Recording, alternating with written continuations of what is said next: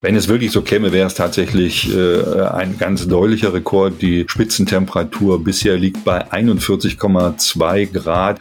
Also das läge deutlich darüber. 45 Grad in NRW erwartet. Ich glaube, bei der Nachricht sind wir alle ein bisschen zusammengezuckt in den letzten Tagen. Und dann gibt es gleichzeitig auch noch Meldungen, dass in Teilen von NRW das Trinkwasser bei Hitze schnell knapp werden kann. Was dahinter steckt und ob das alles so schlimm wird, wie es erstmal klingt, das klären wir gleich hier im Aufwacher. Es ist Dienstag, der 12. Juli 2022. Bonn Aufwacher. News aus Bonn und der Region, NRW und dem Rest der Welt. Mit Benjamin Meyer, hallo zusammen. Also, wir schauen gleich aufs Wetter und aufs Wasser und auf Schleswig-Holstein. Da soll Informatik Pflichtfach in den Schulen werden. Warum und warum das viele auch für NRW richtig fänden, da sprechen wir später drüber. Jetzt starten wir aber erstmal wie immer mit den Nachrichten aus Bonn und der Region. Auf Bonns höchster Baustelle hat es gebrannt. Am Montagmittag war im Hochhaus auf dem neuen Kanzlerplatz gegen 12.15 Uhr ein Feuer ausgebrochen. Bei dem Brand wurden drei Menschen verletzt. Im zehnten Stock des Hochhauses hatte in einem Vorraum einer Aufzugsanlage Baumaterial Feuer gefangen. Wie die Bonner Feuerwehr mitteilte, breitete sich der Rauch auf den angrenzenden Etagen aus. Beim Eintreffen der Rettungskräfte hatte ein Großteil der Arbeiter das Gebäude selbstständig verlassen. Gut eine Stunde nach dem Ausbruch war der Brand gelöscht. Acht Menschen aus dem Gebäude wurden von Sanitätern untersucht, drei von ihnen wurden mit Rauchvergiftungen in ein Krankenhaus gebracht. Im Einsatz waren laut Feuerwehr 65 Einsatzkräfte. Die Reuterstraße war in Fahrtrichtung B9 für die Rettungsarbeiten an der Einsatzstelle gesperrt worden. Das führte am Mittag zu einem langen Stau.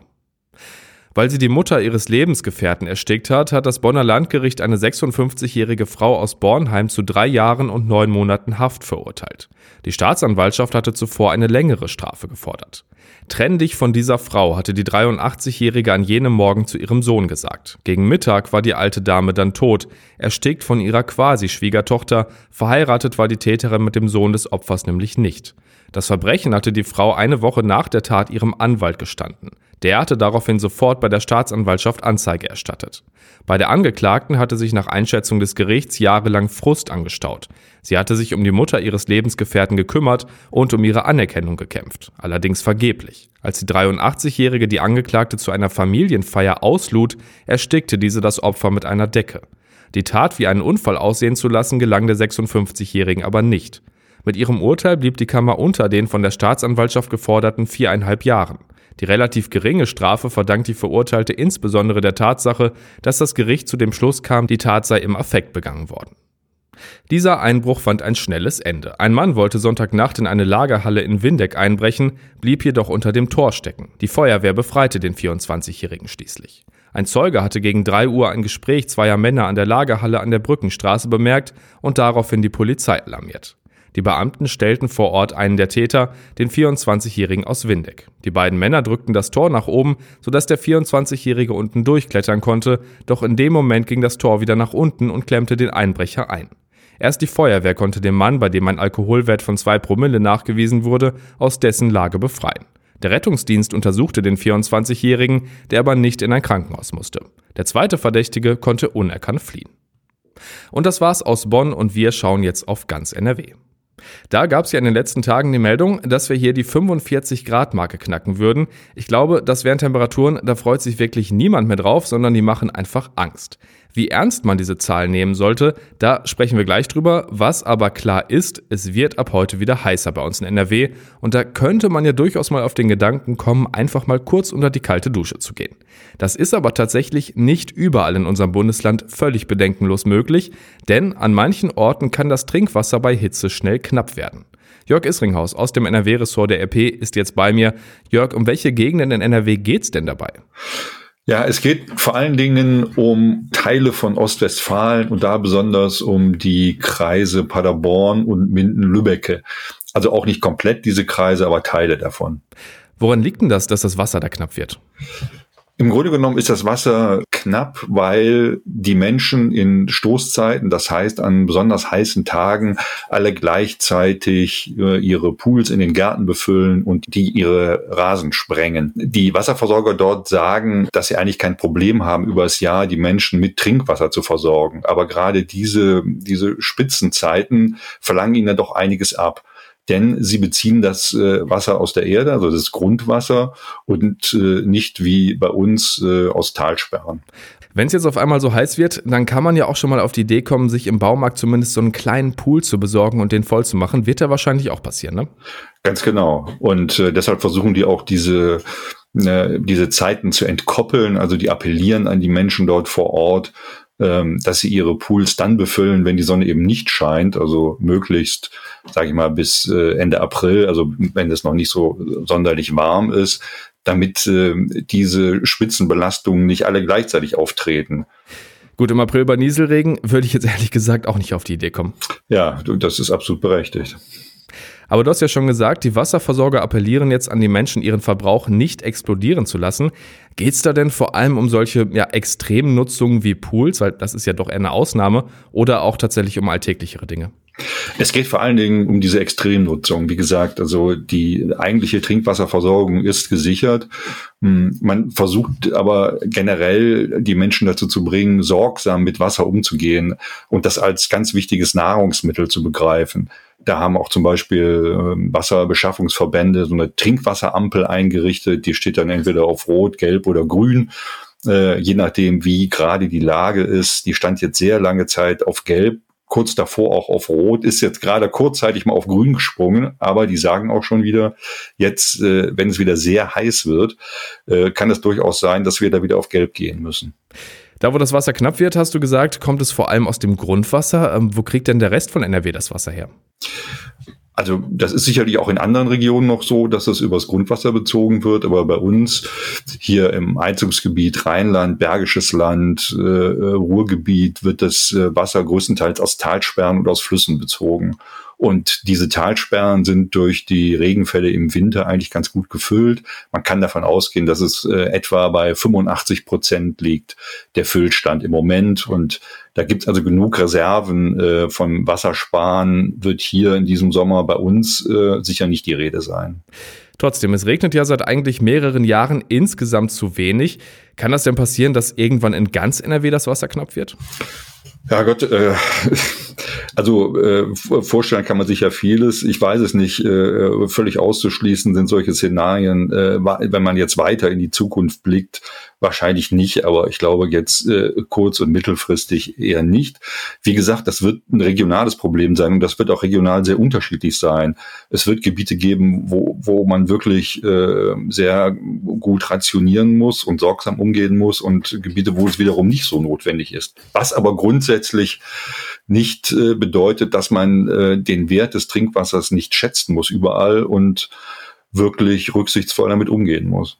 Regnen soll es ja auch in den nächsten Tagen nicht. Stattdessen soll es heiß werden. Und es geistert ja seit vorgestern die Zahl 45 Grad durch die Gegend. Das wäre Rekord, oder? Wenn es wirklich so käme, wäre es tatsächlich äh, ein ganz deutlicher Rekord. Die Spitzentemperatur bisher liegt bei 41,2 Grad, erreicht den Tönes Forst und Duisburg im Jahr 2019. Also das läge deutlich darüber. Ist ein Rekord, auf den wir, glaube ich, alle gut verzichten könnten. Ähm, wie wahrscheinlich ist es denn, dass es wirklich mehr als 40 Grad heiß wird?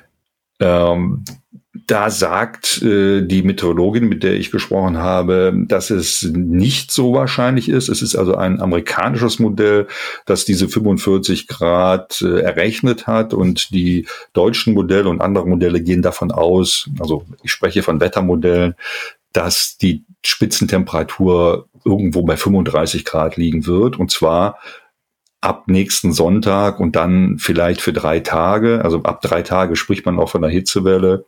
Das kann natürlich ab, abweichen, leicht abweichen. Es können auch ein paar Grad weniger sein, es können auch ein paar Grad mehr sein. Aber sie sagt, die 40 Grad äh, werden wir höchstwahrscheinlich nicht erreichen. Kommt ja wahrscheinlich auch sehr darauf an, wo man dann ist, also auf die Umgebung. Auf dem Flughafen Rollfeld oder einfach in der Stadt ist es ja doch deutlich heißer als im Wald.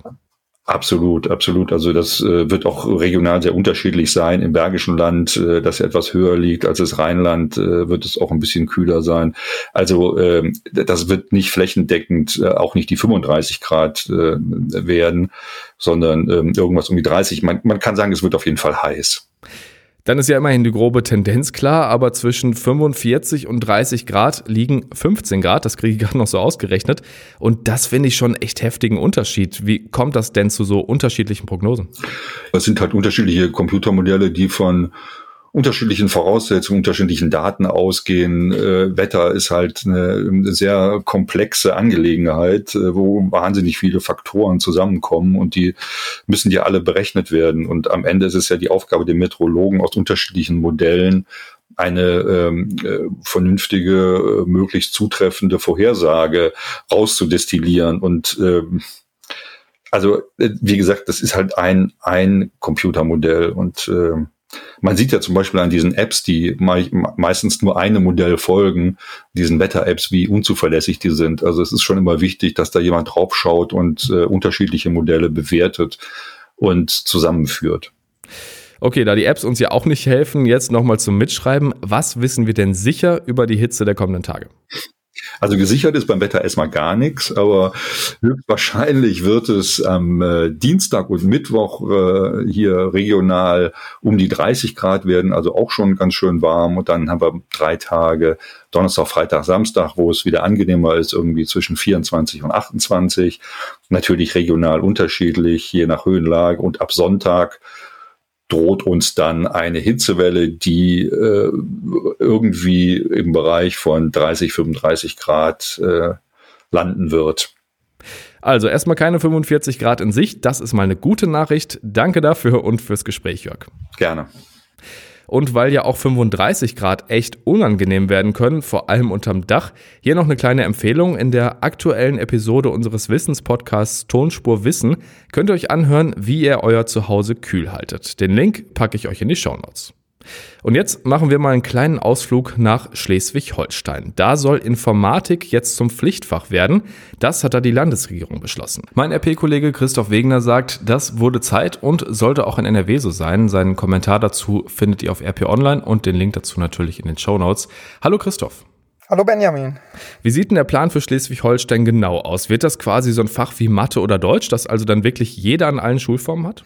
Ja, also es ist geplant, zu Beginn des Schuljahres 2022, 2023 erstmal so als Pilotphase äh, das ganze Fach Informatik einzuführen. Und zwar in der SEC 1, also in der fünften bis neunten beziehungsweise zehnten Klasse. Das ist jetzt also erstmal ein Feldversuch. Schulen konnten sich darauf bewerben und die Voraussetzung ist, dass halt die Lehrer entsprechend ausgebildet sind und man das Ganze natürlich auch technisch umsetzen kann. Was steckt denn dahinter? Also was ist die Begründung der Landesregierung? Ja, im Koalitionsvertrag von CDU und den Grünen heißt es unter dem Punkt Zukunftskompetenzen, dass man mit dieser Maßnahme den großen Herausforderungen unserer Zeit begegnen will. Das ist natürlich typisch politisch sehr groß formuliert, aber eigentlich finde ich ganz gut auf den Punkt gebracht. Die Schüler sollen lernen, mit der großen Komplexität des Fachbereichs umzugehen und gleichzeitig auch dem Thema ja kritisch zu begegnen. Das ist so ja der, das, das Grundziel, was ausgeschrieben wurde. Du sagst jetzt, das brauchen wir auch in NRW. Ähm, warum findest du das denn so wichtig? Also was sollte da vermittelt werden? Ich finde halt, es ist inzwischen so, dass die Informatik gar nicht mehr aus unserem Alltag wegzudenken ist. Also wir alle benutzen Programme wie Google Maps, Excel, Instagram. Äh, fast jeder hat ein technisches Gerät zu Hause. Das Statistische Bundesamt hat ermittelt, dass 92 Prozent der deutschen Haushalte mindestens einen PC, Laptop oder Tablet haben.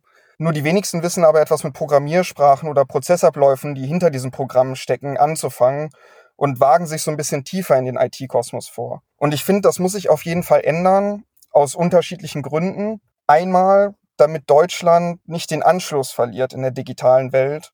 Denn ich finde, es geht auch darum, junge Talente zu finden und zu fördern die dann vielleicht in der Lage sind, neue technische Entwicklungen made in Germany quasi selbst voranzutreiben. Außerdem geht es, finde ich, auch darum, dass eigentlich alle in der Gesellschaft möglichst souverän mit digitaler Technologie umgehen können. Dafür muss man gar nicht unbedingt drei Programmiersprachen beherrschen. Ich finde, Medienkompetenz ist da genauso wichtig. Also wie erkenne ich Fake News, wie schütze ich mich im Internet und wie verhalte ich mich zum Beispiel richtig in Kommentarspalten von Facebook und Co. Jetzt ist es so, dass das in Schleswig-Holstein nur für Gymnasien und Gemeinschaftsschulen gilt. Macht das für dich denn Sinn, das auf diese beiden Schulformen zu begrenzen? Finde ich überhaupt nicht, weil meiner Meinung nach schafft das ungleiche Verhältnisse. Meiner Meinung nach sollte Informatik an jeder Schule unterrichtet werden.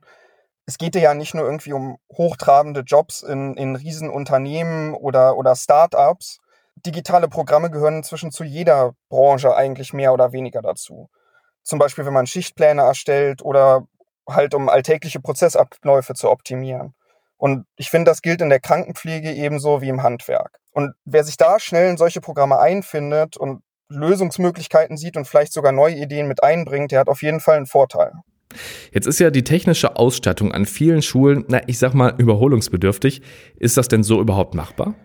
Es muss auf jeden Fall viel mehr Geld für technische Ausstattung investiert werden ich sage jetzt mal überspitzt, wenn man Informatik auf einem Rechner beigebracht bekommt, auf dem Windows 98 läuft, dann hat das ja überhaupt nichts mit der technischen Realität zu tun. Deswegen ist es super wichtig, dass man da technisch auf dem neuesten Stand ist. Und das gilt natürlich genauso für gut ausgebildete Lehrer, die Entwicklung selbst mit verfolgen und dann auch entsprechend an die Schüler vermitteln können. Denn wenn man da schon hinten ansteht, dann müssen sich die Schüler, die da wirklich dran interessiert sind, sich das Ganze ja wieder zu Hause beibringen und das sollte ja eigentlich nicht der Sinn der Sache sein. Dann sind wir mal gespannt, wie das weitergeht und ob das Ganze irgendwann auch nach NRW kommt. Vielen Dank, Christoph. Vielen Dank für die Einladung. Mach's gut. Und wir schauen jetzt noch auf die Meldungen des Tages und da fangen wir mal mit einer unangenehmen Nachricht für viele Pendler an. Die Bauarbeiten an den Bahngleisen zwischen Wuppertal und Düsseldorf verzögern sich. Seit Ende Juni gibt es da einen Schienenersatzverkehr für die S8, S28 und S68 und den RE4 und den RE13. Eigentlich sollte das alles bis zum 5. August fertig sein, daraus wird aber wohl nichts. Die Bahn hat auf Anfrage mitgeteilt, dass das nur bei einem Teil der Arbeiten klappt und es eine weitere, wohl sechswöchige Sperrung braucht. Wann genau das passieren wird, ist allerdings noch unklar. Ukraine-Krieg, Flucht und Vertreibung, Klimakrise. Es gibt gerade wirklich einige Faktoren, die im Moment die Sorge vor noch mehr Hunger weltweit größer werden lassen. Heute stellt die Welthungerhilfe ihren Jahresbericht für 2021 vor und gibt dann auch einen Ausblick darauf, wie sich die aktuelle Weltlage insgesamt darauf auswirken könnte. Und da machen wir das Ganze heute zumindest mit einer schönen Nachricht zu. Heute Abend geht es bei der Fußball-EM der Frauen fürs deutsche Team ins zweite Spiel. Nach dem klaren 4 zu 0 gegen Dänemark am Freitag geht es heute gegen Titelfavorit Spanien. Anstoß ist da um 21 Uhr, läuft dann live in der ARD. Das Wetter haben wir heute schon ausführlich besprochen. Trotzdem nochmal der genaue Ausblick auf heute und auf morgen. Wie gesagt, wird es wieder wärmer. Heute gibt es Höchstwerte von 27 bis 30 Grad. Dabei bleibt es dann trocken und sonnig. Morgen dann ähnliche Temperaturen, aber zumindest ein paar Wolken, die dann örtlich auch mal einen Schauer bringen können. Und das war der Aufwacher am Dienstag, den 12. Juli. Habt einen guten Tag und bis dann. Mehr Nachrichten aus Bonn und der Region gibt's jederzeit beim Generalanzeiger. Schaut vorbei auf ga.de.